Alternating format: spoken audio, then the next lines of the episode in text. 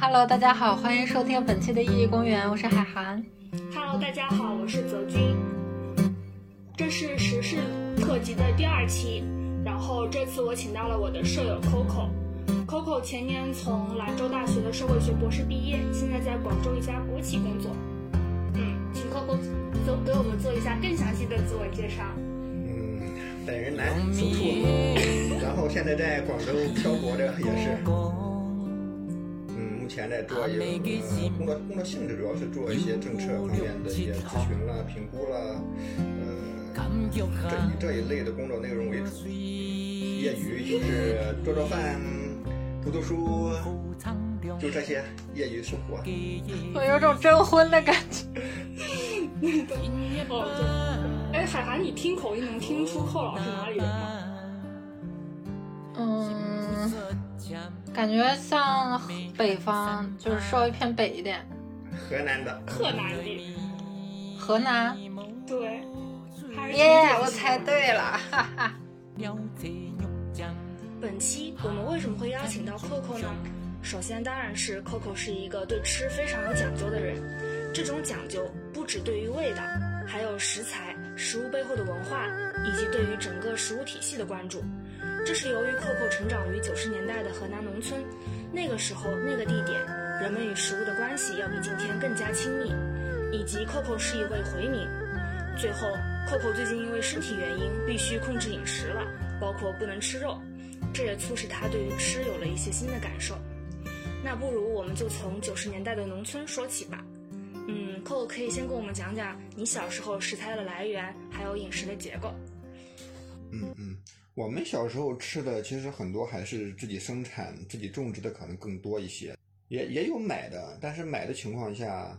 主要还是集中于几个季节吧，就是比如说，比如说像这个春季，还有这个冬季。当然，夏天的时候偶尔也有，主要还是就是周边的农民他们自己生产种植的，就是比如说我家里面可能种的菜比较多，我又吃不完，然后这样就走街串巷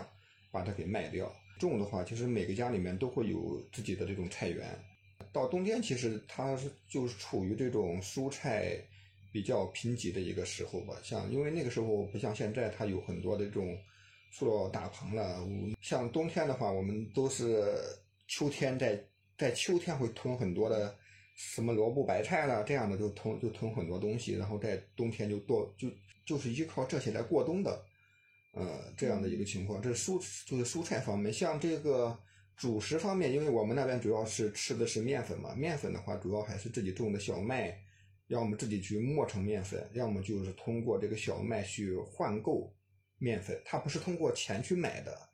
就是我们家其实以前也卖过面粉，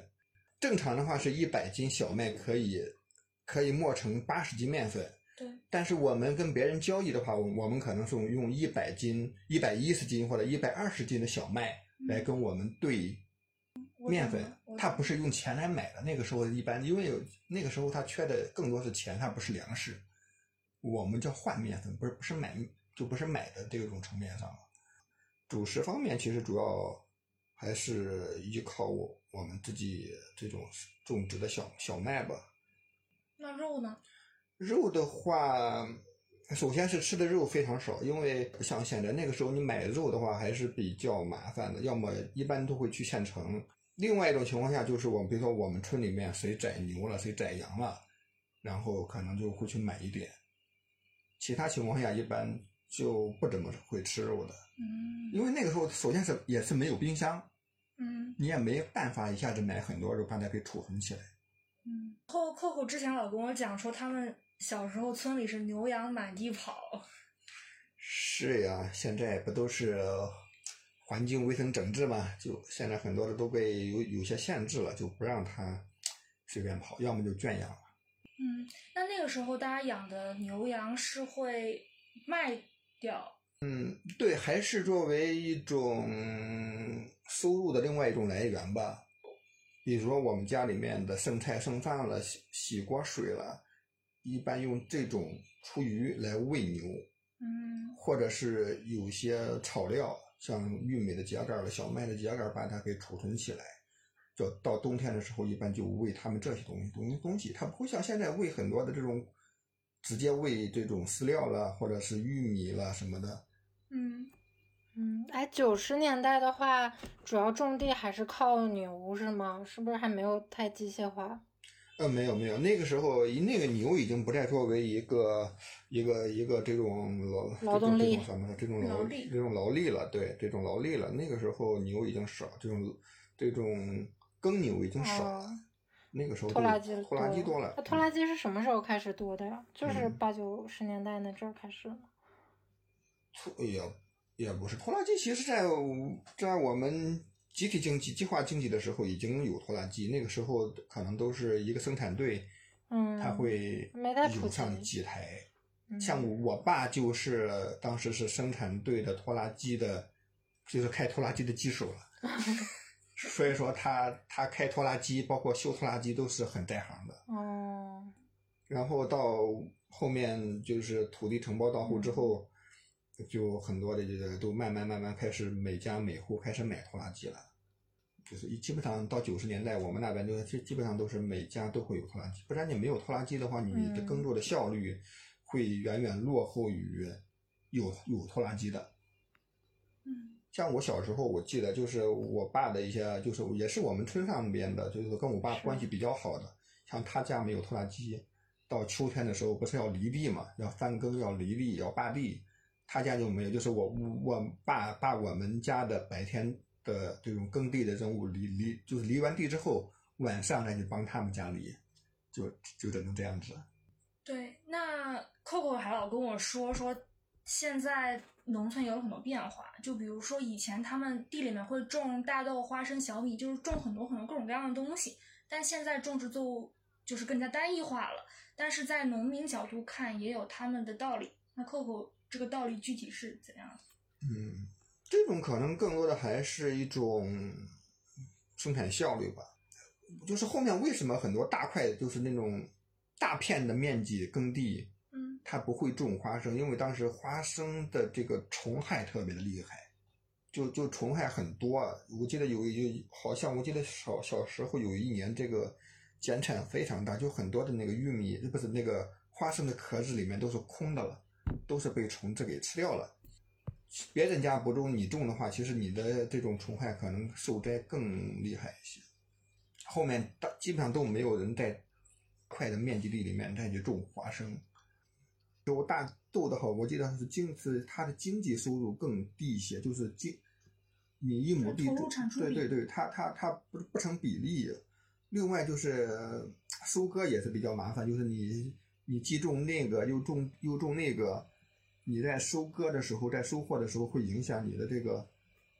收获效率。嗯因为它要求的机器也不一样。大豆那个时候必须用用用这个用连割，大豆是不能用那个机器。那个时候还都还没有机械化。像玉米的话，玉玉米那个时候也有也有也有用机器，也有用手用手动的去割它。嗯，所以是因为当时就是你小时候还没有完全的机械化，就还会有连割啊什么的，可能多种作物收割起来不是很麻烦。但如果现在都机械化的话，它这个收割起来一种作物就会更方便。是啊，嗯想补充一个，因为我之前读到那个斯科特的那个六论自发性，它里面就有提提到过单一作物以及就是所谓比较原始的不单一的非常就是混乱杂乱无章的那种农田，这两种农田的区别。他他说就是那种大面积的资本密集型的农田，它就种植单一作物嘛，然后让那种作物非常整齐的排列，以便于机械化耕种还有收获。然后会用杀虫剂啊、肥料、灌溉系统这些做一种标准化的一种种植条件，就是它已经形成一种种植模式了。然后现代人就认为这种模式是最高效的，就因为刚才 Coco 也说到，就是站在农民的角度，他们这这样的单一化的种植作物也是高效的嘛。但是他们就是去研究了十九世纪西非热带地区的农业，就当时是英国的，就是农业推广员，他们想到这个所谓比较落后的这个地区，想要去推广他们的这种现代的农业生产方式，然后他们就看到，这个西非他们的农田里，就是同时会挤进去两三种作物，然后就采用那种轮种的方式，就看起来非常的混乱，就是散布在嗯，就是那种山丘的各个地方。就是在西方人的眼中，就是这种是难以忍受的，就看起来当地的农夫非常的愚昧，而且随便，然后他们就想教当地人如何就是采用那种合理的、高效的现代的农业技术，但是他们就一直失败，经历了三十多年的挫折还有失败之后，他们才想要去研究一下这个西非人他们的工作方式到底是有什么优势。然后他们就发现，其实这种看起来很杂乱的套作呀，还有轮作，其实保证了这个地表的植被覆盖率，然后也可以保有利于这个水土保持，防止土壤侵蚀啊。然后有的作物也可以为其他作物提供养分或者硬币。然后树枝为田，可以防止流水侵蚀。然后还有品种的散布，也可以降低病虫害的威胁。刚才 Coco 也提到，就是花生会。遭遇病虫害嘛，它可能也是植物单一化的一个后果，所以想问问 Coco 是怎么看待这种高效？你觉得哪种是真正的高效？是这样，就是我是觉得，嗯，这种轮种、这种套种的方式，它对这种土壤的改善肯定是有好处的，但是农民他可能更多想的，他不是这个土壤的问题，就是。但是它对土壤的损害，它可能又通过另外的一种技术途径去改变它，比如说，这像这个尿素了，很多的化肥农药，它对这个病虫啦，呃，包括对对土壤了，还有就是通过另外一种技术手段，它需要来解决这个这个所谓的这种这个土壤啊这个病虫害的一个问题。嗯，他就是掉到这样的一个陷阱里面去了，我是觉得。但我觉得其实西非还有印第安人，他们其实也不会考虑土壤的问题，他们其实那种耕作方式其实是自然形成的一种习惯。对他，他可能是对他可能是对更多的这种食材，这种这种食材的一种多样性的一种追求吧。嗯，我觉得也有可能是自然的，就是人在和自然一起生活的这个过程中，就他们自然而然的意识到这个社会自然规律，然后去顺应这个自然规律，就自然形成了这样一套模式。其实中国，中国之那个就是进入现代化之前，就是我们单一化之前也是那样的种植方式，就是看起来很杂乱无章。对你，呃，也杂乱无章吧，可能对平原的话可能会少一些，但是如果对那种山地的这种耕耕种来说，可能更明显一些。像像我们平，因为你平原的话，它就是每每家每户都是有完整的一个地块的嘛，呃，然后其实耕种的大类基本上都差不多了。但是我们小时候像种花生的话，种花生一般会在里面穿插着种芝麻、种菠菜，哦。对，就穿插着就在，比如在花生地里面种菠菜，这样的话到秋收的时候，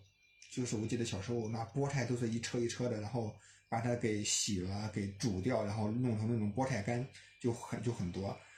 但是后面，嗯，就是首先我没有在种花生，另外小麦跟玉米的话，它又不适合套种的方式去种。嗯。但这个花生就特别适合套种。可能跟作物的类型有对，跟作物类型它有关系。另外，那小的时候，你像那真的到冬天你就没有什么菜吃了，你可能除了种这种什么萝卜白菜了，另外真的那个时候，我记得小时候真的吃菠菜干就很多了。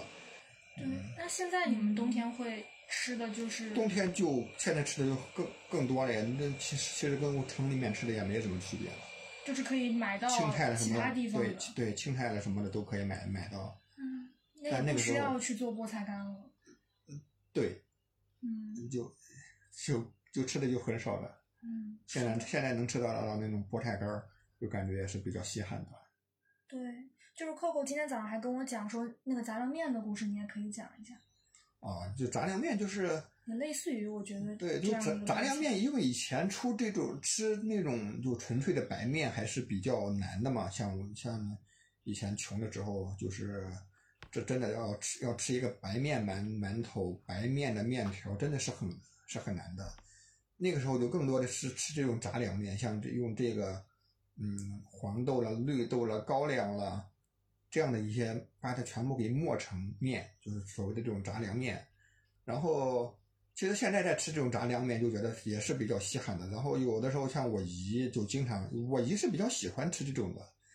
就就是经常会做一些这种杂粮面，然后给我们家送过来。其实现在吃杂粮面为什么稀罕，也可能也跟这种就是就是你的这种像黄豆、绿豆了、高粱了，现在也不也不怎么种了。所以说也更难去吃这种杂粮，除除非你去买这种自己在做是可以的。现在人还要特意去吃杂粮呢。嗯，包括现在吃那种窝窝头了什么的，也。其实杂粮是更健康的，我想起来是更健康，但那个时候就觉得它难以下咽嘛。对，那那个，嗯，对，那个时候杂粮是人们必须的选择，但现在好像是因为健康而特意去吃。是。对，我想起来，我前几天跟日本人聊天，就是日本人的观念里，杂粮是穷人吃的，就是他们，因为他们原来就是穷的时候，确实也是像我们一样，就是吃那种杂粮。但是到现在，这种就是歧视的观念或者这种保守的旧的观念依然就是在日本人心里面，所以他们还是会觉得吃杂粮是一件很穷、很丢脸的一件事情。但是他们就会有一些推崇环保以及健康的这些人，就想劝大家吃杂粮嘛。但是就很发现很难在日本人中间推广这件事情，然后他们就觉得这是一个很讽刺的事情。然后他们还问我中国有没有这样的现象。其实我觉得现在在中国的话，大家都觉得吃杂粮挺健康的，但是我倒确实没觉得大家会觉得吃杂粮显得自己很穷很丢脸。这个真的是没有，我是觉得现在没有这种观念了。以前可能那种只有地主家才会吃那种精面的馒馒头了，穷人可能都是吃的杂粮这些东西。但现在这种没有在赋予这种杂粮以这种那种贫穷的这种内这种内涵了吧？嗯嗯，当然，当然在贫困地区可能还是有的。嗯，那扣扣还提到过他们邻里间食物的分享，就在他们那时候看来，食物是一种礼物。可以去维系邻里间的关系，也可以避免食物浪费。那扣扣可以举一两个你比较印象深刻的食物分享的例子。嗯，礼物吧，我觉得他也未必站在他们的角角度来，站在这种比如说我我们家我妈的角度来说，可能也不完全是，可能也没有觉得把它当成一种礼物，他觉得就是应该的吧，可能是他没有把它作为一种礼物去跟别的地方去交换的什么的，他可能就是这种。嗯，就就自然而而然的吧。像我我们家呢，如果像小的时候，如果家里面做那种烩菜大烩菜，嗯，就觉得是非常稀罕的，是很难能吃到的。就一般那种做的量也比较大，就是一大锅，可能能就是做做好之后，给给我的比较要好的一些这种亲戚或者是邻里了，都会给他们端一碗。其实邻里之间有的时候称呼可能也都是那种亲戚层面上那种关那种称呼了嘛，叔叔婶婶了，然后就给他们就端一碗过去。我也想起来，就是我去年哦，今年冬天不是去了三江那边嘛，就广西的一个侗族的村子，然后那时候印象特别深刻的一件事是，有一天我刚去那天，呃，他们就带我去了一个苗族的村子，就是隔壁一个苗族村子。然后那个苗族村子就在山深深山里头，在很高的山上。我一我一到那里呢，就被他们叫去别人家吃饭，就是就是一大桌子人就坐了好几桌，然后外面是年轻人在烤烤几条鱼，里面就是呃其他人就在那边分享食物，然后就特别特别热闹那天，然后大家喝了很多酒，然后猜酒呃猜猜酒泉在那边搞得特别热闹。后来结束之后，我就摸不着头脑，我就问他们，我说今天是什么？过节吗？还是哪家有喜事？怎么搞这么热闹？他们就说其实不是，你不是看到门口有几个年轻人在烤鱼吗？其实就是他们几个年轻人今天去外面捉鱼，大丰收了，捉了一堆鱼回来，就说啊，那是不是村里的人都可以过来？一起享受这个鱼，所以其实就是这么一个很小的事情，结果就大家就有这个理由聚在一起玩儿。嗯，但在我看来，可能哎，这应该是有一个什么节日吧，我就会把它想成是一个很隆重的事情。你你你从你就是从城里人的视角的话，你就你会觉觉得他，呃，他他肯定背后里面可背后可能就是因为什么节日了什么的，嗯然后才聚到一块儿，大家一块儿去吃东西。嗯，但在他们那里，可能这就是经常发生的事情。是呀，其实食物在就是食物在某种程度上上，它也是社区生活的非常重要的一个部分。其实像呃我就给你举一个例子，比如说这种就是会做饭的人，嗯尤其是会做这种酒席的人，是在村庄里面还是有一定的社会地地位的。嗯就是像红白喜事，因为红白喜事一一般都会在家里面办，它不像现在很多在酒店啊这种办，嗯。一般就是在家里面，然后自己搭搭灶，然后后去做，一般就会做十几桌、二十桌的菜，就是每个村里面基本上都会有这样的几个人，就是当然也有主厨，也有配也有做配菜的，就是他们也有分工，内内部也有分工，嗯，一个班子对一个班对一个厨师班，嗯所以说，这种厨师班，其实，在农村的社会的地位还是，我就是我觉得还是比还是比较高的。基本上就有什么事情都会请他们，嗯，然后给他们送烟送酒，把他们给请过来去做饭。嗯，对，那扣扣可以再跟我们讲讲，就是小时候你家里面做饭和吃饭的场景，就比如说是谁做饭的一般？农闲的话，还是我我妈可能做的更多一些。嗯，到农忙，我爸妈，我最主要还是我妈吧。我我妈做不上饭，一般就是我姐带着我，然后去参与这个做饭了。嗯，对，扣扣跟我说说，那个时候农村农忙的时候，除非你是两三岁的小孩儿，你才啥都做不了。你到你只要到了五六岁，你就需要作为一个劳动力参与进来，哪怕是做做饭这样子。对，嗯，这也是为什么扣扣就天生的会做饭，是因为对他来说，就是呃，做饭不需要特别习得，而是耳濡目染、代代相传的。嗯，但是我觉得在城市里面已经越来越缺少这样的环境了。就是像比如说我的话，我就从小不进厨房，以至于现在就非常艰难的开始重新学习做饭。那那个时候你们做饭的环境是嗯，怎么样？这个也是比较有意思的。嗯，说吧。就是我因为我们当时做，就是我们的房屋的一个结构，就是就是三间瓦房是比较普遍的，嗯，就是三间瓦房，然后有条条件再好一些的话，就会有东就是偏房，嗯我们一般叫东屋西屋，因为我们南走那个房屋的一般就坐北朝南的嘛。然后我们家西就是最早的时候是没有东西两个这种偏房的，只有一个堂屋。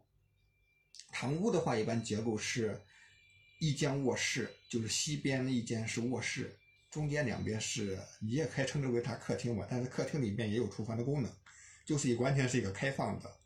那个时候我们烧的主要是煤球嘛，煤烧的是煤，然后就是在客厅会有一个煤炉，一个煤一个一个一个一个灶台，灶台在客厅里。。对，灶台就在客厅里面，嗯然后就对着窗户。呃，这就是我我我们做尤尤其在冬天的话，我们一般都会在屋里面做饭，因为冬天它有一个取暖的一个功能。嗯。然后到夏天的话，它我们外面也有一个做饭的地方，但是我一般那种不是房了，它就是搭了一个棚，嗯，就是一堵一也一般是两堵墙，然后上面用那种石棉瓦，我不知道你知不知道那种石棉瓦了，就是现在可能都觉得非常对环境危害非常大，就是那种石棉瓦给垒起来的一个棚，夏天去外面做饭，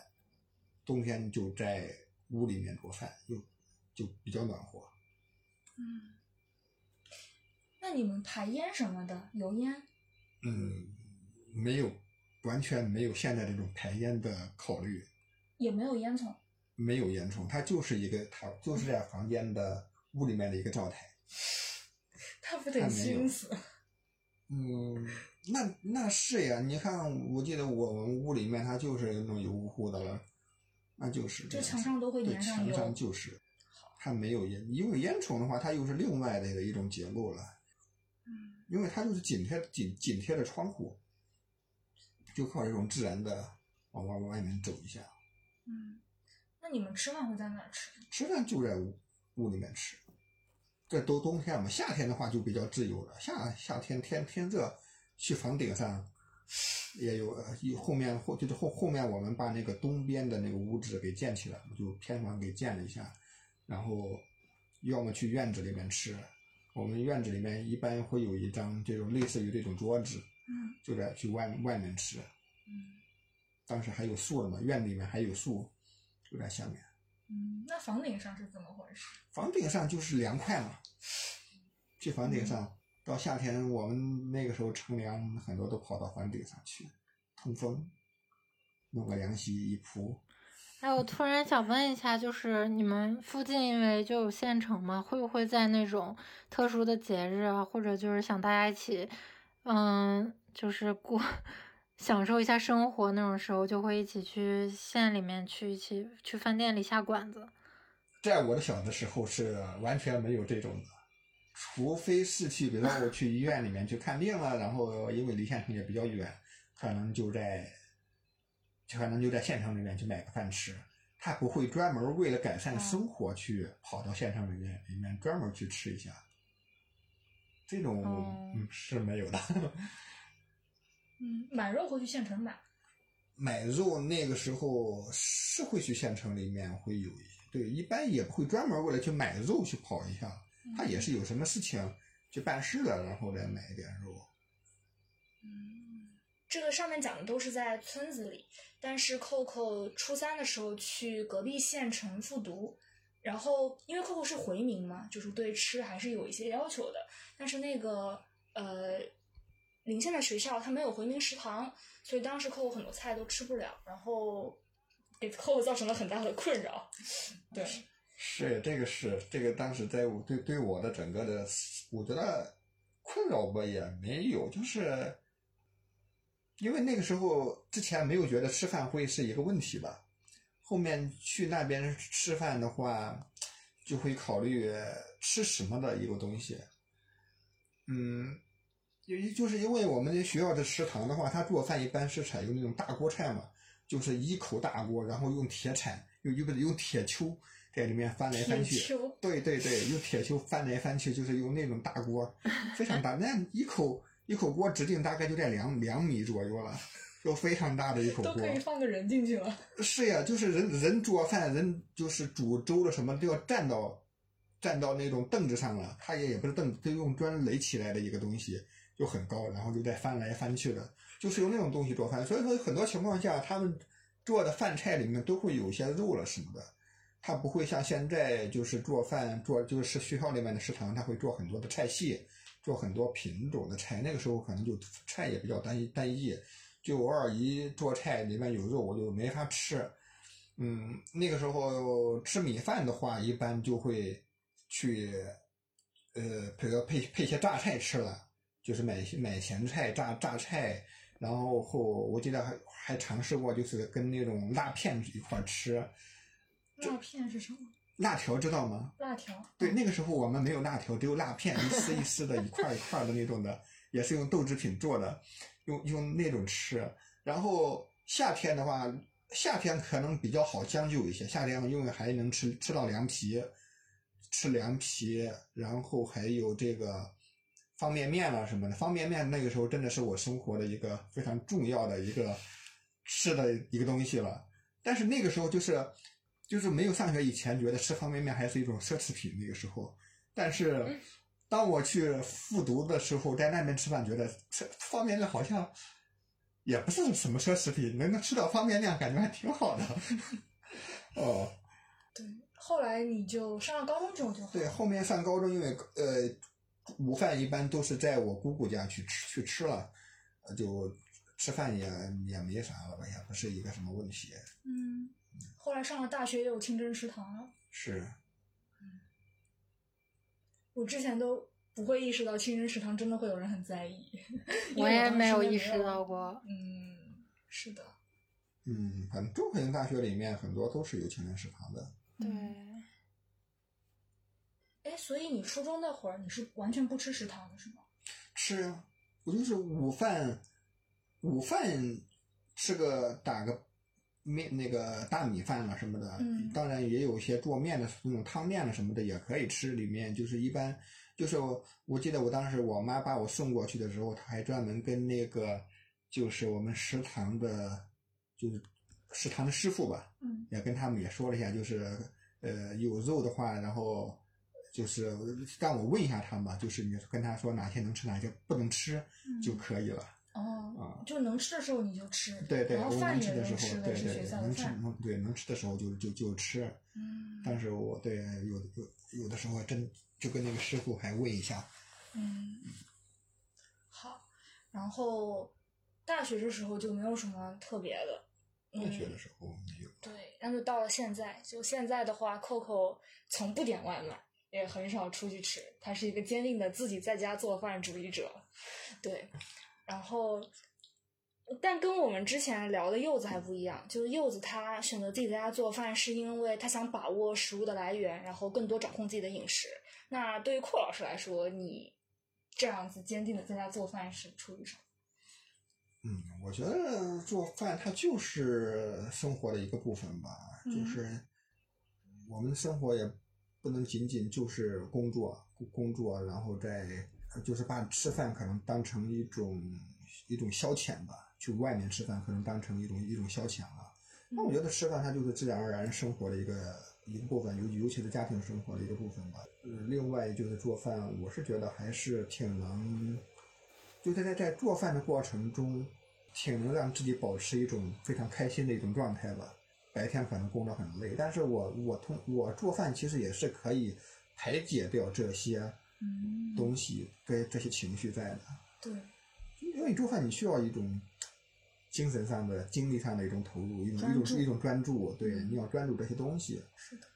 就包括你做完饭之后，你打扫厨房了，就是抹桌一一一步一步，然后把这些东西又开始变得非常规整起来，也会觉得有很有成就感的那种感觉嗯是。是的，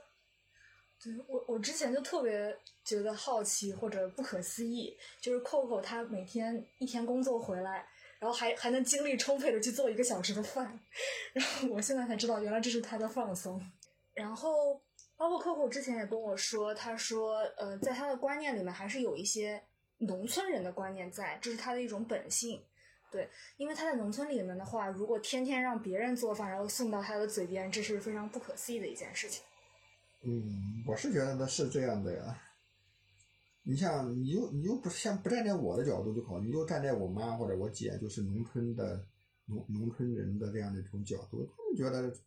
那怎么能让别人给你做饭，然后给你送到嘴边？吃饭成了一个啥了？成成了被被投喂的一个一个东西了。嗯，就这种农村人所谓农村人的观念，具体是什么呢？就是是一种就必须要靠自己的劳动获得的东西才会心里觉得踏实，然后不奢侈，就少花钱。我我的理解里是这样一种观念。农农村人在这块儿，我觉得还是这样的考虑，这样的观念可能还是更浓厚一些吧。它并不会像城市里面跟消费主义的这种连接会更紧密一些。农村的话，我觉得还是比较，就是自己能做的、自自己能干的事情，都还是自己去做吧。他并不会更多的依靠这种这种钱啊、这种资本，他人给你来解来解决到的这些东西。你吃饭的话，那真的是这个我这个从农村人的角度来说，那肯定还是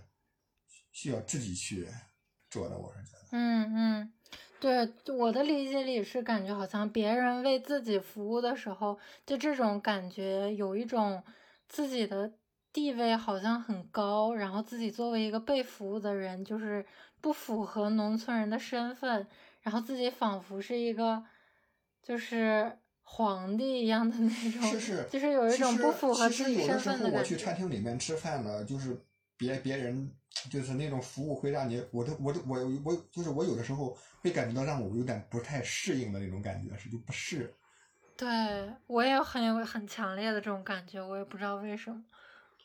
就那是我们去吃早茶，然后然后那个服务员，我因为我们喝的是功夫茶嘛，我觉得我自己冲泡就可以了。然后那个服务员他就不时不时给你来冲泡，给你倒水，给你倒茶。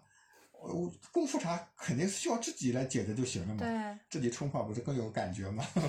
他就一直这样子走来走去的，就会感觉好嗯，太好。不知道 Coco 有没有去过海底捞？我去过两次，应该我只去过两次，北京去过一次，然后这边去过一次，嗯，真的。感觉怎么样？不是呀，对，感觉吃饭都感觉好难受，被被别人架着，被别人捧着吃了。对。但是有的人的观念就会觉得，我花了这个钱，我也买了这个服务，我就心安理得。嗯，那就是一种观念上的一个问题吧。但同时，从我爷爷奶奶那一辈的人身上，会感受到一种很强烈的匮乏感。因为毕竟当时经历了那么严重的饥荒，然后后来种地啊、挣钱都非常的不容易，所以就会很匮乏，然后会非常在意自己的利益啊，然后不舍得花钱。怎么说？就是按他们的话讲，就是农村人的那种习性嘛，就是势利、势利，然后抠门，就是那种感觉。真的在农村里面，有的时候你就为了一把米，就是为了觉觉得价格上可能也不值。不怎么值钱那些东西，就会闹得很掰。嗯嗯嗯，因为对他们来说，真的就是东西只有这么多，别人多了一口，你就少了一口，所以真的只能这样。但是这样的观念，其实你说在城市里现代人没有吗？其实也有，大家不也都怕自己少得一点，然后别人比自己多了一点。就包括突然想到另外一个话题了，就是。你们不知道有没有印象，像零几年、零五年、零六年，包括包括到一几年那年的时候，网上一直有一个话题，就是河南人怎么了？对，对河对对河南人的歧视。比如说我我招工我不要河南人，就是很就是很很就是明摆着，就是在在你的条件里面，就是我不要我不招河南人。呃，对河南人有一个非常强烈的一个歧视的一个文化现象。就但现在这种现象就整体要少了一些了。其实那个时候对河南人，就是为什么对河南人这么就有偏见，就是觉得河河南人就也跟你说的也也很相像，就非常势利，非常的这个呃也喜欢抱团儿，就是河河南人在一块儿就就是跟跟其他地域的人就感觉河河河南人可能更这个团结力可能更强一些，经常这种打架斗殴的河南人只。就河南人真的是，一下子可能就是真的是拉帮结派的这种现象比较严重。对，但其实它也是一个，也是一个生存的一种策略吧，可能它也是。其实这种现象它不光是河南身上有，只是河南人可能因为河南人确实人太多了，哪哪都有河都有河南人。当然，你像你其他省 肯定都会有这样的一种现象，一种人在，但是因为可能也是因为他们人少。河南河河南人多，那真的是就被贴上了这样的一个标签在。对，就像那个《出梁庄记》那本书，不也是写就是河南去西安那边打工的人嘛？他们一般就是去了一个人之后，拖家带口的带一大堆人，就一个村子的人就都跟着这个混好的人过去了，就给外地人，就是给当地人的眼里看河南人就好像就是怎么怎么说说难听一点像。蟑螂一样，就是一大一窝蜂就全都涌到一个地方，然后可能生活习惯也不好，然后都是去打工的。就这样一段时间，尤其是打工潮，就是刚改革开放那一段时间特别明显，所以那段时间就树立了一个刻板印象在全国人的眼里吧，可能。但是仔细想的话，其实它背后的那个原因还是挺让人难受的，就还是为了生存嘛。对它就是为了生存。嗯，你河河南人，你说当时一亿多多人，就那么一点土地，他完全满足不了，解决不了他的一个生存的一个一个一个需求。或者说河河南人现在，包括到现在，你像出出去打工的很多，还是从事的非常底层的一些工作。像之前在兰州很多的卖菜的、收垃圾的，是的，是的，一大半一大多半都是河南人。你到菜菜市场，完全就是用河南话可以跟他们交流的。是的，我毕业时候就是帮我运毕业行李的那个大叔，他也是河南人。我觉得泽军可能感受不会太深，因为江苏就是比较好发达的一个地方嘛。但是其实东北什么的，就我感觉，就对这些刻板印象还是挺敏感的。对东北人也是，对，对，也是对东北也有刻板印象。对，到处都是东北人。东北人的刻板印象是啥？没素质啊，爱打架呀，黑社会啊，就这种感觉。在我的概念里面，就东北话比较好玩儿，会玩梗。嗯，邹娟可以继续了，我觉得。那我们最后再来聊聊关于吃肉的这个话题。嗯，Coco 很会做肉菜，但是他从小吃的并不多。小时候他们的蛋白质来源主要是鸡蛋，他跟我说。那为什么 Coco 卤牛肉能够卤的那么好吃呢？他卤牛肉真的卤超好吃，他可以自己在家炖一大锅牛肉。就是小时候尽管吃的不多，但是过年过节就是卤牛肉、炖牛肉，还是因为牛肉、牛羊肉是我们主要吃的嘛。因为因为卤卤牛肉，它什么时候该大火，什么时候该小火，放什么料都是非常有讲究的。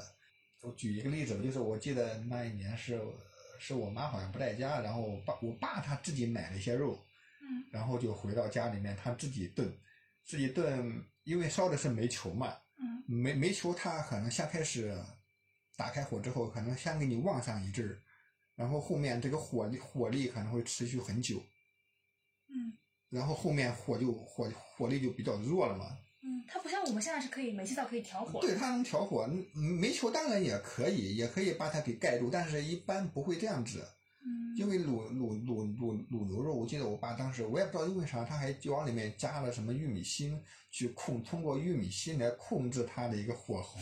当时我记是得往煤球里面对加玉米芯往往煤球里面直接加直接加那个玉米芯来调来调整它的一个火候。嗯，嗯，讲究。为什么卤的好吃？哎呀，我我觉得是你你你是不是吃的比较少？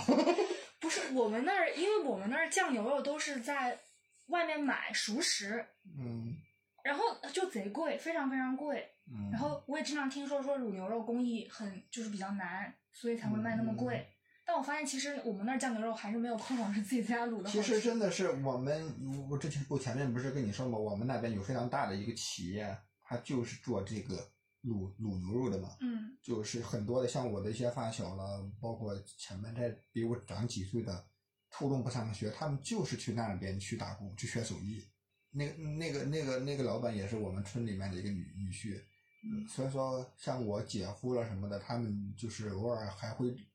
自己家里面宰的牛，然后再把它卤掉，去集市里面再去卖卖掉。这种哎也是有耳濡目染的吧，嗯，也是能看出来他们怎么去做的。但是 Coco 最近因为身体原因，就一个月都没有吃肉。他之前并不会有意的控制肉类摄入量，现在呢就会精打细算，比如说每吃多少肉，尿素会升高多少。那不叫尿素，那叫尿酸。哦，对不起，尿酸会升高多少？好吧，我之前都不知道这两个是不同的东西，看看你这都没关注过这些东西。真的毫不关心。啊啊，也说。嗯，对，那那 Coco 可不可以跟我们分享一下你现在的心得？就比如说像我尿酸，就科普一下吧。那个尿尿素、尿酸你自己去呃去聊，自己去了解。好吧，那你说，学校里面的食堂一般是不会给你做那种大口，就是一份菜里面可能只有零星的几片肉而而已，它不会，它不会给你提供很多的一些肉肉肉一种肉菜嘛。嗯嗯，但现在离开了食堂就自己做的话，我的冰箱里面基本基本上是一直会囤肉的，因为我做饭比较多，就是包括上班带饭、自己带午饭了什么的，都是都都是自己做的。我突然发现好好像是我我带饭的话，没有肉的情况下，真的是比较少的。对啊，你吃因为因为肉菜是比较容易做的，对，就是我，因为我做我我做肉菜的话，一般是比如说我卤我卤的牛肉，我一下子可以卤很多，然后每天午饭做的话，就是炒一点蔬菜里面到加一一些牛牛肉，一个一个菜就成了，嗯嗯我就不用炒，我就不用炒很多菜。是，但是现在因为前面节食了，就是肾肾肾结石，是我就是我后面我后面给思考了一下，因为结石不是分为几种类型吗？一种是草酸钙的结石，一种是这个尿酸高引起的结石。嗯但我想可能还是尿酸高引起的，不不是草酸钙。嗯 嗯，嗯所以他做完手术之后，做完手术之后，然后医生也建议就是先不要吃大鱼大肉去吃，尤尤其是海鲜、红肉了什么的，先不要吃，控制一下尿酸。其实我那一个月后面我后面测了一下尿酸，真的是降下来了，嗯降到三百六。嗯，然后前段不是吃肉又又多了一点吗？对，因为我来了。对，然后后面吃肉又多又多又多了一天。后面我测了一下，因为我我买了一个测尿酸的一个仪一个仪器，嗯就早上空腹一般会测一下。嗯，然后前几天一测又上去了，又超过了四四百二。所以说，所夏以说把肉还是扣扣给害了。嗯，那那不是很能吃肉，会不会给 Coco 造成困扰呢？因为我的话，我一顿不吃肉我就馋了。嗯，说实话还真的是有啊。就是你像那一个月啊我没怎我也我没怎么吃肉嘛，嗯我我应该是一次都没有去做去做肉菜，嗯。去去去买肉去做肉，但有的时候就像中午的时候，偶尔会馋一下，馋一下我的几个解决方式就买包子，那因为就是小北那边不是有卖包子的嘛，嗯。它的包子其实是素包子，素包子里面它其实也会有一点点这个，我感觉是有一点羊羊油在。嗯。就是就是像胡萝卜、土豆包子了，因为它味道是比较重的，嗯就是你你先不管它有没有什么羊羊油，就是它那个味道调的，就是比较重口味儿的一些，嗯，我就会去买几个包子吃。好可怜。对，给海兰补充个背景信息，就是小北是我们家附近，然后也是 Coco 工作地点那边的一个类似于城中村吗？还是嗯，对，那个城中村的地方？然后它主要就是一些西北的回回民，哎，回民聚居的地方对，它回民聚集区，，对，然后嗯，就他那里面做的饭菜的味道更偏西北一些。是，哦，那就是 coco 的快乐老家。对，是，就是真的就啃几个包子就感觉能找到那种感觉的，就是因为它跟广式的包子完全就不一样嘛，啊。就是那种包子是能吃出羊肉味的。是可以吃出来肉的味道。嗯，然后，但吃肉现在也是一个很热门的环境话题吧，就是因为很多人会觉得，嗯对，包包括很多素食环保主义者都会吃素。嗯那那 Coco 会觉得如何看待吃肉对于环境造成的影响？嗯，我觉得环就是吃肉变成一个环境问题，它其实肯定也是跟我们现在对肉的认识、对整个气候变化的认识是相关的。你像我，我们小时候吃肉哪会觉得，哪会赋予它这么多多多的这个这个东西在呢？吃肉吃肉完全就不是一样，就是正常的一个饮食习惯嘛，也不会说我吃肉，然后说会对环境、对气候、对碳排放会增加多多少量。嗯这种测算肯定也是那个联那个联合国那个报告是零几年的，之前肯定是没有这样的一个概念在。但现在其实吃肉也是越来越多的被人们意识到它对环境、对气候的一个危害吧。嗯也是因为工业化导致，就是这种肉类食品的产业化导致这个环境问题确实越来越严重。是，就是我们小时候可能就是你像吃肉，首先是很难获得的。其实包括城市里面，它整个的供应链可能就供供应的量可能就没有上去。另外就是生活水平，你吃肉肯定还是属于一种奢奢侈品了。但是现在你整个的，首先是我们一方面是生活水平收收入在提高，另外确实这种工业化养殖它的这种效率嗯你的嗯产出肯定是远远大于以前的这种这种散养的一种方式，因为那个时候像牛场啊什么大规模养殖的确实很少的，你很难有的。一般这种你像牛羊，一般就是每家每户里面，像我们那边前面不是跟你说有一个就是卤卤卤牛肉的一个厂嘛，嗯像他那个厂子里面收购的牛，他的牛都是从农民手里面，比如说从他那边买一头，从他那边买一头，嗯或者是我们给送过去的。像我们家的牛，就是到就是它的那个生长期到了之后，就会送到他那他那边去，然后我们再买一个小牛犊，再再慢慢养。它不会是通过这种像现代的，它它那边很多到现在它也变了，现在很多的它的牛确实是通过那种工业化的养殖，它跟那种养殖场有合有合作。对，工业化养殖的碳排是非常高的。嗯，因为它饲料啊什么的。是它整个现在的饲养方式变了，以前以前它不会去不会喂这么多的饲料了、谷物了，嗯，是。嗯对，因因为最近我们 PPT 发了一篇知识推文，海涵应该也看了，就是他一开始就是从牛肉去讲这个跟气候变化的关系，然后当时 c o 看到那篇推文也是大有意见，然后跟我差点吵起来，就他会觉得我们现在讲这个食物系统和气候变化的时候，经常拿牛肉来说事，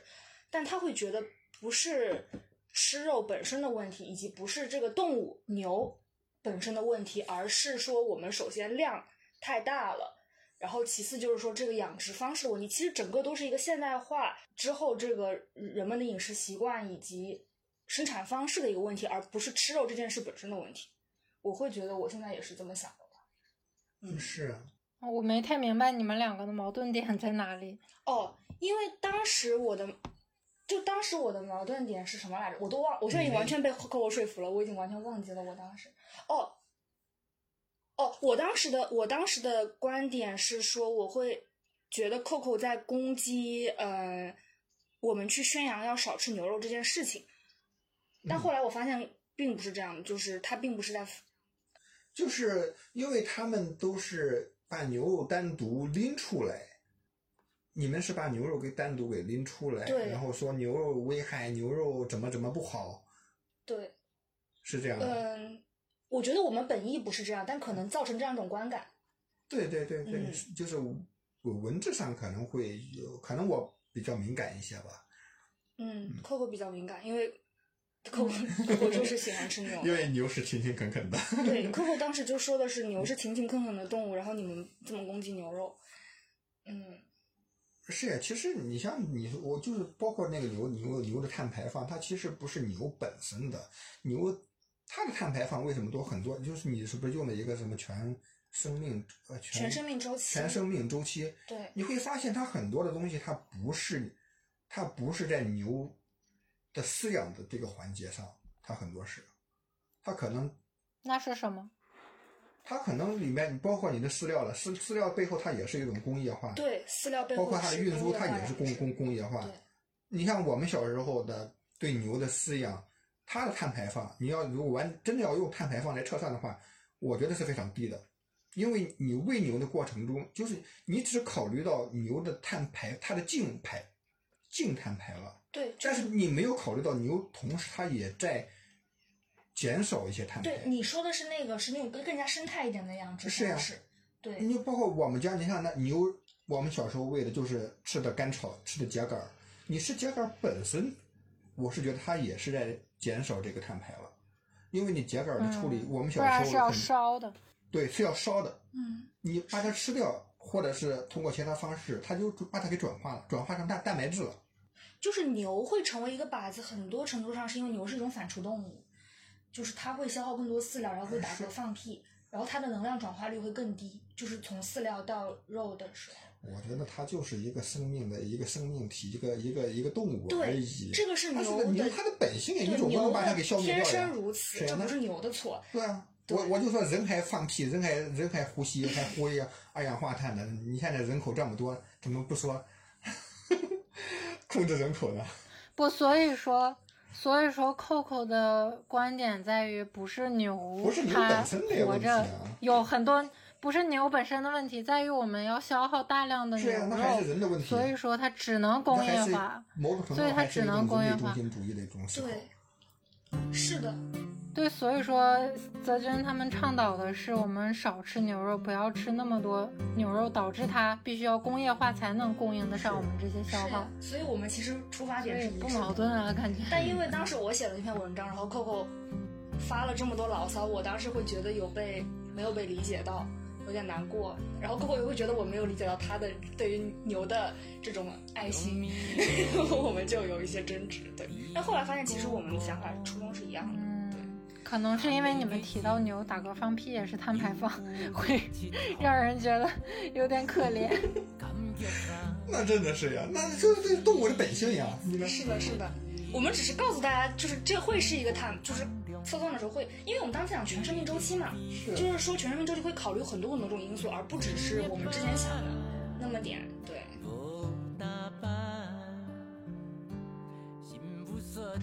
食物话题聊到这里就差不多了，但对于 Coco 我还有一些问题。特别是关于 Coco 的成长和教育经历。Coco 的学历是社会学博士，哇哦！而当时他们村子里其他的小伙伴基本上都没有考上大学的，所以 Coco 可以跟我们讲讲说你是怎么从村小考上大学的，以及这一过程中其他人的经历是怎样的。那我就先介先介绍一下，就是我的一个教育了一个成长的一个过程，先简单介绍一下。嗯，在我我们那个时候在农村其实是没有幼儿园的，就是直接上的可能就是一年级了，小学一年级，就是没有学前教育。我当时是五岁，其实就上了小学一年级，就是跟我一块儿长大的那群小朋友，其实都是比我大一些的，就是八六了。或者是八五的多，但是正正好到八七年，其实就我一个，就我我们村子里面就我一个，其他的小伙伴他们都上学了，我就是我妈，她觉得我一个人不上学，也没有人在家里面，就是跟别人玩了。然后当时五岁，我当时就她就把我送到了小学，因为我胆子那个时候特别小，就是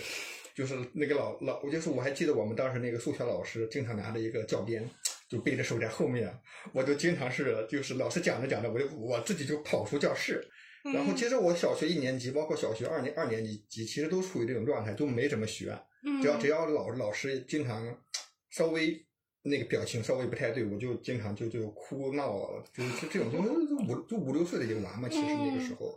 就就经常跑出去。但是当时因为整个其实整个的学习成绩。我是呃，还属于这种中等偏上一些。其实，因为其实人数也不多，就是二十几个人，就是整个整个村子里面二十二十几个娃。嗯，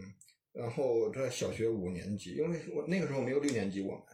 然后那种到初中的话，它就是镇上，还不还不是镇上，因为镇上它有三个初中，有三个初中。嗯。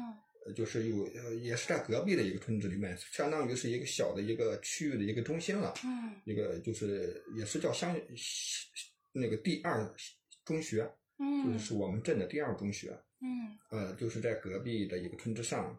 呃，离我们那骑车也就是十十几分钟，其实就到了。但是其实，在那个时候，就是中初中升高中是非常难的。其实到现在，其实也是这样的一个情况。我们那个中学啊，就是上高中的话，就是全校每年可能也就是两三个人的样子。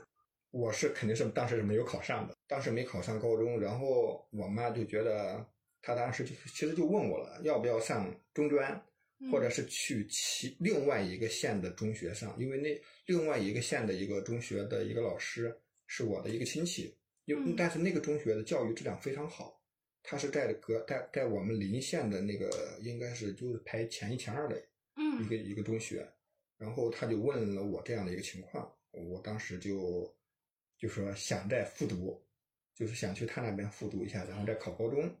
就是在那边就就考上了高中，当时是所以说整个的高中又是在隔壁的，就在临在临县给读完的，但是这个时候又面临一个问题，就是考不上大学，考不上大学。就是考不上好的大学，只能说是。嗯。就是我的整个的学习成绩，就除了复读之外，其他的就正常的读的话，其实都是在中等偏上一些。嗯。但是这个成绩当时第一次考第一次高考的时候啊，只能上一个三本，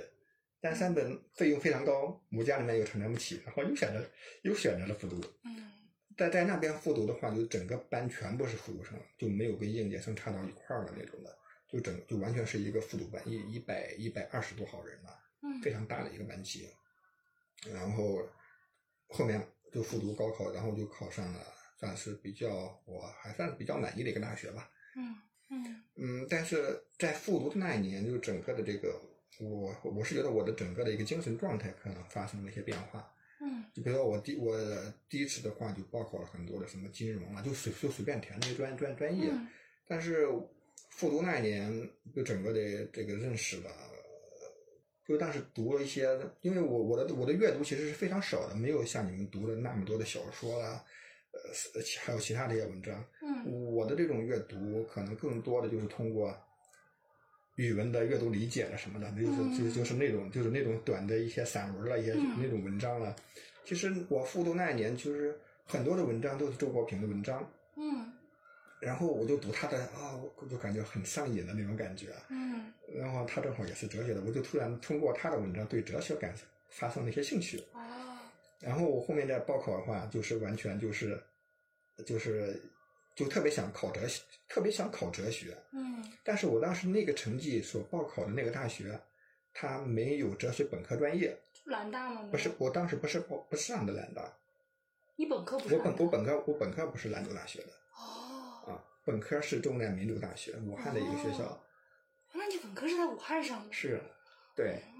嗯呃，就但是嗯中民民大那边他没他没有哲学的本科专业，他只有读读不了哲学，然后又对其他专业不感不感兴趣，然后我就在那边招生简章里面看专业嘛，然后就看到了社会学，嗯就觉得这个专业还行，不是不是特别俗气的那种感觉是，然后又看那些社会学的一个介绍，然后又是从哲学里面发展发展出来的一个学学这个学科，就是那个招生简章上面会有专业介绍。没有就是从网上找哦，的呀，网上找。对，嗯网网网上看的呀，然后就对社会学就觉得社社会学还可以，还能还能接受，嗯然后就报了社会学。嗯当时当时我们是我们班上唯一一个以第一志愿报考社会学的人，就其他的都都调剂过来了。其实我的分其实考民大当时是还是比较靠前的一个分数，嗯嗯，然后这就考了，就在民大又是完成了社会学的本科教育吧。嗯嗯，然后具体到为什么要读研，为什么又又后面又去读博啊，这个这个也是比较长的一个这个对这个这个后面再聊。对这个也这个也是比较长的也一个一个对，一个思一个思想肯定是的，因为毕竟你比我多活了一轮了，对吧？嗯，大概就是教育我我个人的那一个成长，大概就是这样的一个、一个一个过程，一个教教育方面的，嗯我有问题，嗯，就是你不是说你们那儿就是读上高中的人很少吗？对，然后可能上了高中之后考大学也很难。那当时你妈问你那个问题的时候，你为什么还要选择复读呢？你说是初中升高中还是对对对高中？初中升高中，当时你怎么想的呀？当时你的小伙伴应该很多都去打工了吧？对，都去打工了。那你是怎么想的？嗯，我当时是怎么想的，我都我都快记不清楚了。其实那个时候，我觉得对对大专也不是对中专，其实也没有中专的技校了，这种也没有什么样的一个一些一个认识，它不跟它不跟现在似的，就是很多的那种招招生广告了什么的。那个时候其实完全就不了解，就觉得还是呃想想再复读一下吧，可能也也就是，但具体的什么原因，我现在具体说不上。当时复读的人多吗？不多，对吧？我们当时整个班其实都都没有考上高中高中的，就是在我们那个中中学读的话，嗯，嗯，那你家里面呢是怎么看这件事儿？是完全支持你的决定？我妈其实我爸妈其实一直对我就是一种尊重我的感，他们不会他强行为我做一些决决决定，我后面的一些决定其实都是我自己做的，他他只是问了我一下，因为我我妈其实我还是挺佩服她的，就是因为我嗯，她还是有一些这种远见的，应该说是。嗯，什么远见？就是就觉得读书可能就是唯一的路吧，可能是，就还是挺支持你去读读书的。那比如说当时去复读的话，是要有是要有额外额外家庭支出的嘛？就是要去供你去上那个复读班。没有，他没有什么额外的，就是正就正常的一个支出。是，嗯，你后来还跟你的比如说初中、高中同学都没有联系了吧？现在还有还有几个朋友是有联系的。嗯，他们现在都怎么样？嗯，至少是都走出来了吧？就是现在在县城里面的也有，就出来，反正通过这里打拼，然后也算也算是能立住脚了吧，在在郑州的这些地方。看来大学文凭还是很重要的。嗯我觉得也不不是说大学文凭重要，其实那个时候，我觉得机会可能更多一些。那个年代吗，对那个年代，他其实机会更多一些。其实像我的我的一些朋友，有些可能就没有没有上大，包括就是没有上大学的，有些可能初中就辍学了的，就是他们这一些人，我觉得混的也都还可以。有些自己当老板的也也有，就是辍学的这批人，就是那个时候，我觉得整体的这种机会可能是要比现在多一些。做做个什么生意了都会好一些，但是现在感觉就比较困难一些了。对你现在，你如果初中没有读完，你再来社会上闯荡，就很难在城市里面真正扎下根能立足。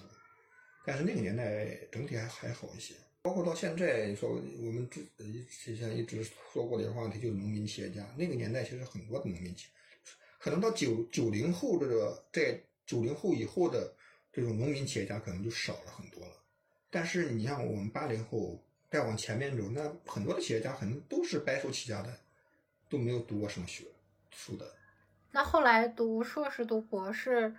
是怎么做出这个决定的呀？我的转变其实有两本书是非常重要的，嗯就是让我真正走上社会学的两本书，一个当时是就是泸州来的叫《穷人穷人经济学》，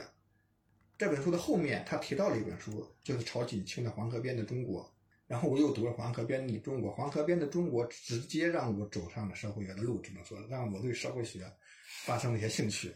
我你我我不知道你们有没有看过这一本书，这两本我都没看过，嗯，还能嗯看就是曹锦曹锦清的《黄河边的中的中国》，它的主要的是，其实其实也可以说就是一本调查纪实的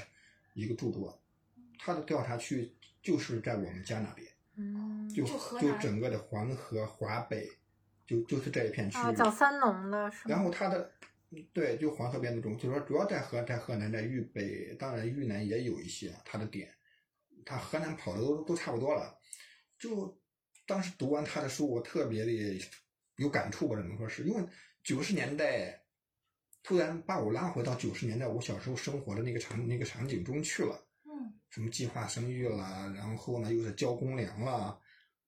就就就一下子让我对我小时候的生活有了另外一种认识。那个时候可能觉得也没什么，就觉觉觉得就是，就是也没有觉得它是非常沉重的一一个话题，就觉得这是生活。然后中间你像交公粮的那种，就感觉自己还能出出去玩玩，出去转转，觉得还挺好的。但是读完他的书。然后我就有就有了一些思考，就对农村对农村研究还能够感也发生了一些兴兴趣。然后后面就有我们大二下半学期还有一个有一个大学生创业基金，就是那个叫什么创新创业基金的一个申请，嗯就嗯是自己可以申请这个资金，然后你要你可以做一些调查类的一些这种课题项目了。但是我就申请了，然后。课那个题目其实就是围绕着我们家那边的一个现象，就是饮用水安安全的这个东西去做的一个调查。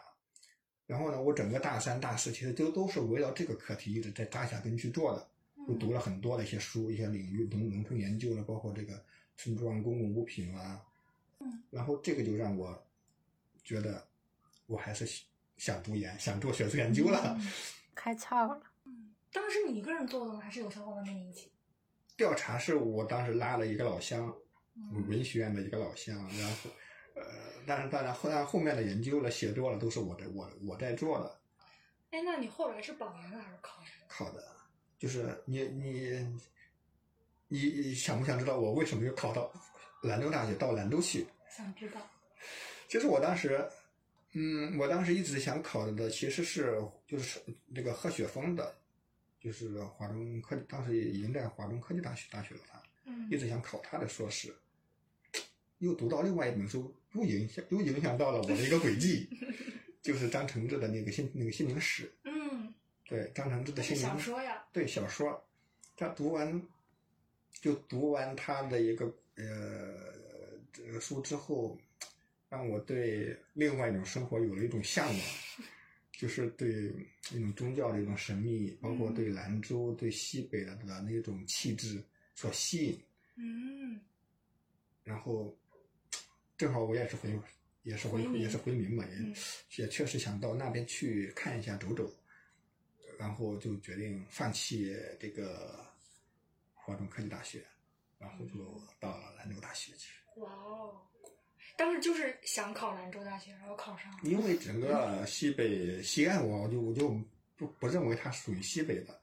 然后你再往再再往那边就只有兰州大学，觉得还可以。嗯哎，所以柯老师具体是研究什么的来着？嗯，对不起，我刚才好像说过我的博。士做的是，就是方向专专业是民族民族社会学，所以做的研研究还是民族问题、民族政策的。然后博士论文主要做的就是这个关于新疆方面的边疆治理。然后其实里面其实就是从这个找了一个角度的对口对口援疆，对口支援新疆。呃，怎么说？其实这里还是有有有些这个一一些热情在里面的吧，也跟当年就是一二年、一三年，包括一四年新疆发生的一些事情有关系。嗯就是有一些疑疑惑吧，就是为什么会有这样的一些事情一直在发生着？嗯对，这就是所谓的这种研究的一个一个一个一个一个大的背景，对一个一个对大的背景，它促使你去认识这些东西。对，嗯，那你是哪一年到的新疆？我第一次做田野，就是也是跟着我导师，也那个时候其实也不算是做田野，就是去走走看看。那个是一四年，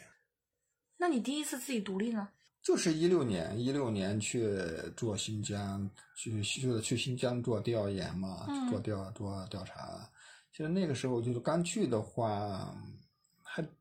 有一段曲折的小经历吧，只能说是。嗯呃，那个时候第一次我第一次我导师把我介绍到那个霍尔果斯口岸上去了。嗯霍尔果斯口口岸，然后在那边待了一段，但是觉得在那边又不太，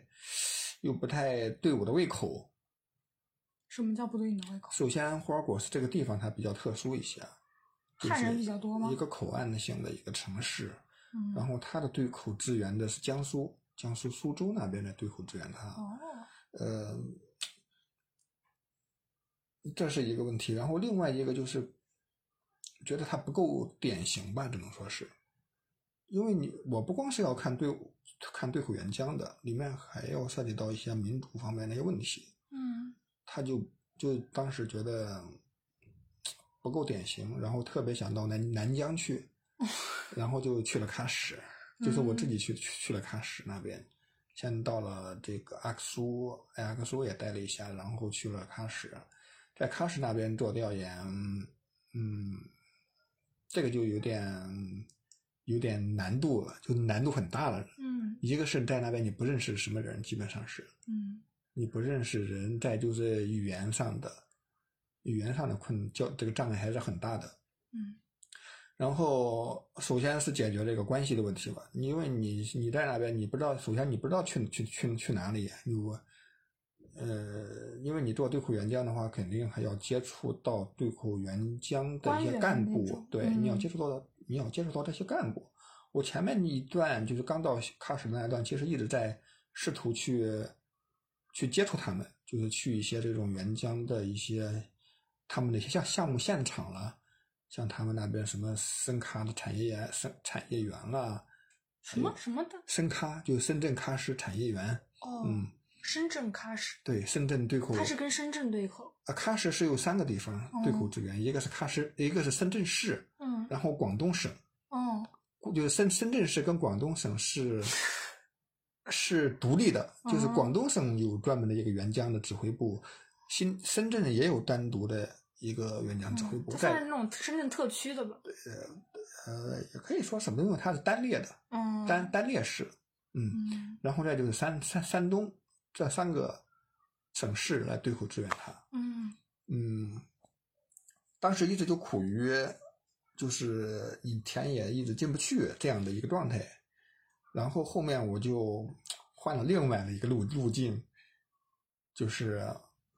靠就是从学者的从大学老师这个角度入口，因为我知道这个啥这个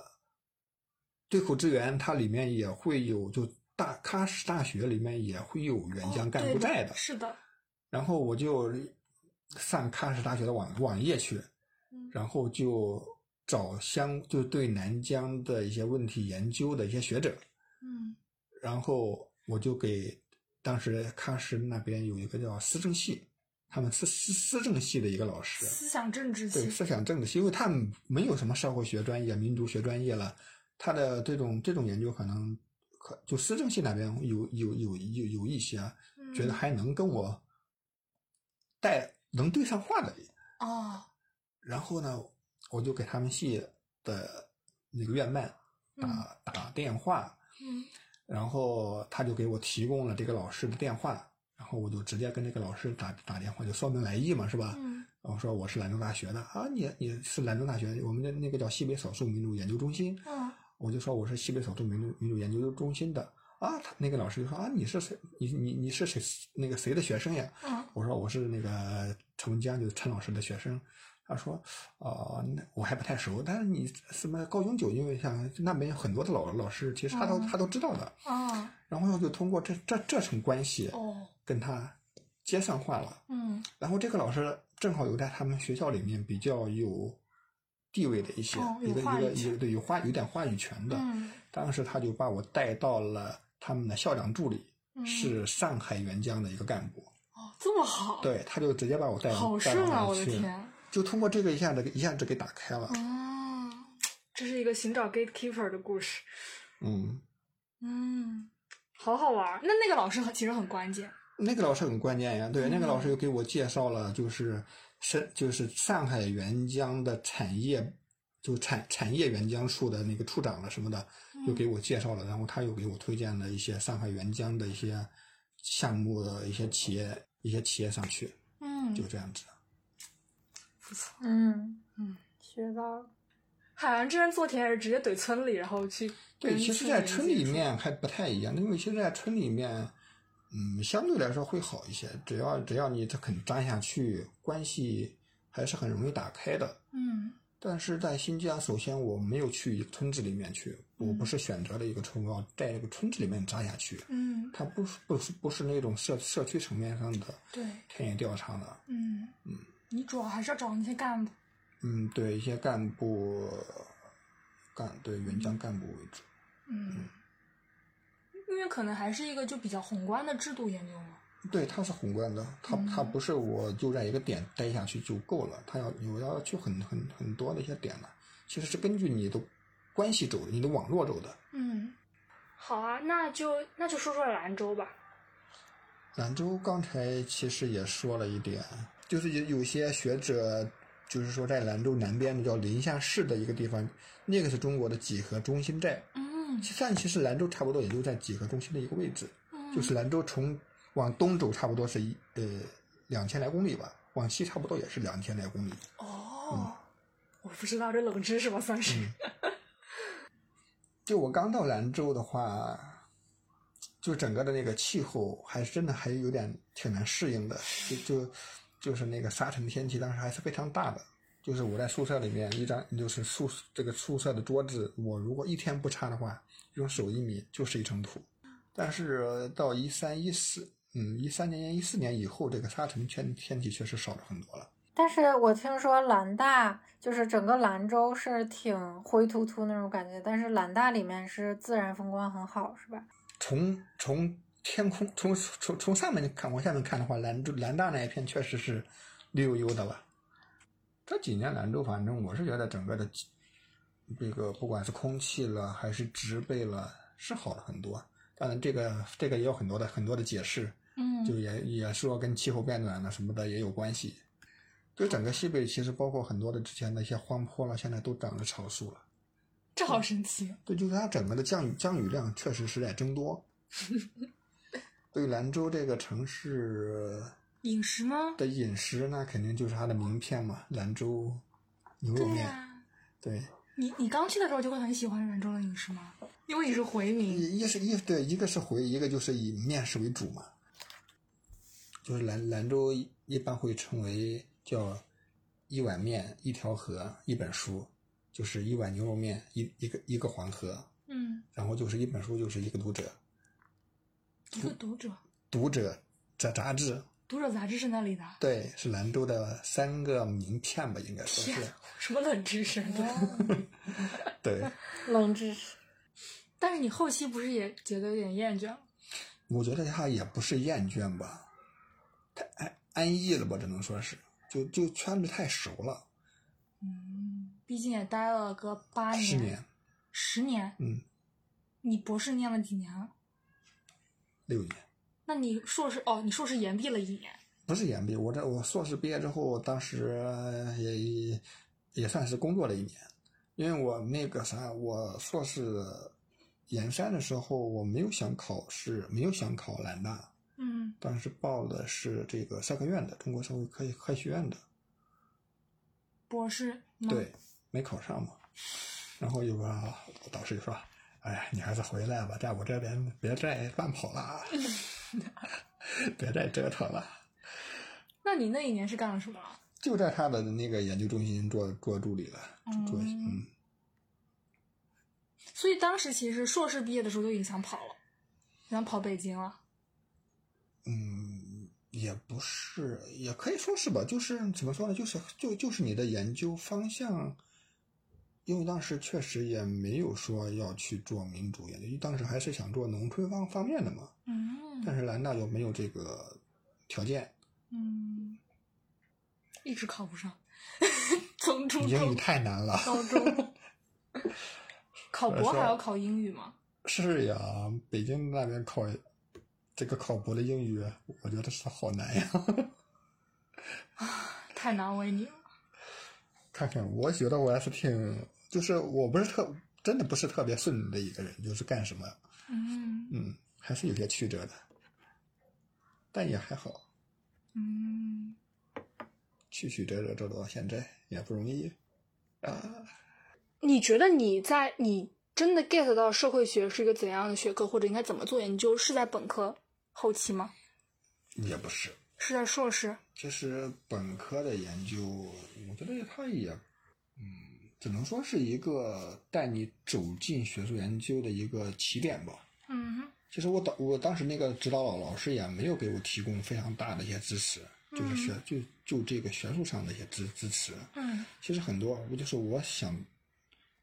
就是我读的一些书了，都是我自己摸，就都是我自己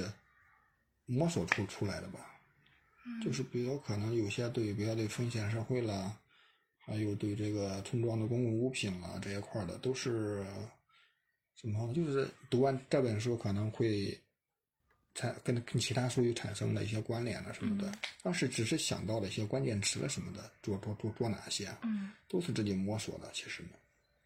我。我觉得还是能帮助你，就是一个人做一个项独独立做一个项目的话，确实还能帮助你提升很多，是能帮助你提升很多东西。嗯，包括你的文献的阅读，怎么去组织。嗯，因为我们那个时候是没有这种学术论文的写作的课程的，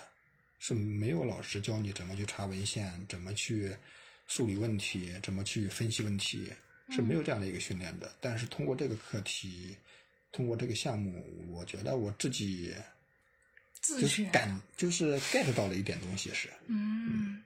那后来更成熟的就是真的有人带，是在硕士有导师带。对，那还是有的。就是我那个老师，我那个老师他是特别强调问问题意识的。嗯，就是我们经常，比如说要跟他讨论一个话题，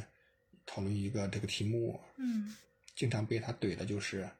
你可能没说几句话，然后他就打断你，你的问题是什么？两句话给给给说完，然后很多经常会卡到这一点上，就是。哎，那你你有没有读过很多那种西方的理论啊？社会学理论？我觉得读理论最多的就是我在考研的时候读的理理论了，但是那些东西又是非常教程化的、教教教材化的一些东西，你就不会去读没有系统，嗯。也有，但是不是那种，哦，不是那种纯粹的那些理论的一些东西。我明白，我感觉就是，我觉得我读的它不是那种，嗯，所谓的那种社会理社会理论，社会理论，对那种读的确实不多，那种读的不多。其实很多还属于那种，呃，中中中中层的一些理论，可能是这种多一些。它能直接跟你的一些。你的一些这种感兴趣的一些问题了，一些话题，直接产生一些对，可以跟社中国社会的本土，就是本土的现实。嗯，对，没有去没有去读那种抽象层次，那种抽象的一些理理理理论，那种读的少。我感觉我们就很不一样，我的我感觉我学社会学读了一大堆那种什么三早期三大家，涂尔干、韦伯。涂尔干那那种可以，那种那种可以，那种肯定是要读的。对对对。我本科确实也读了那那些东西。嗯。至少他给你提供了，他让你认识到社会学，呃，一个框架吧，至少是。嗯。它区别于其他学科的一个这个点在哪里？对，反正挺，还有鲍曼啊什么，反正就是因为我们会有比较多的这种很理论性的课，但我会觉得。我我其实没有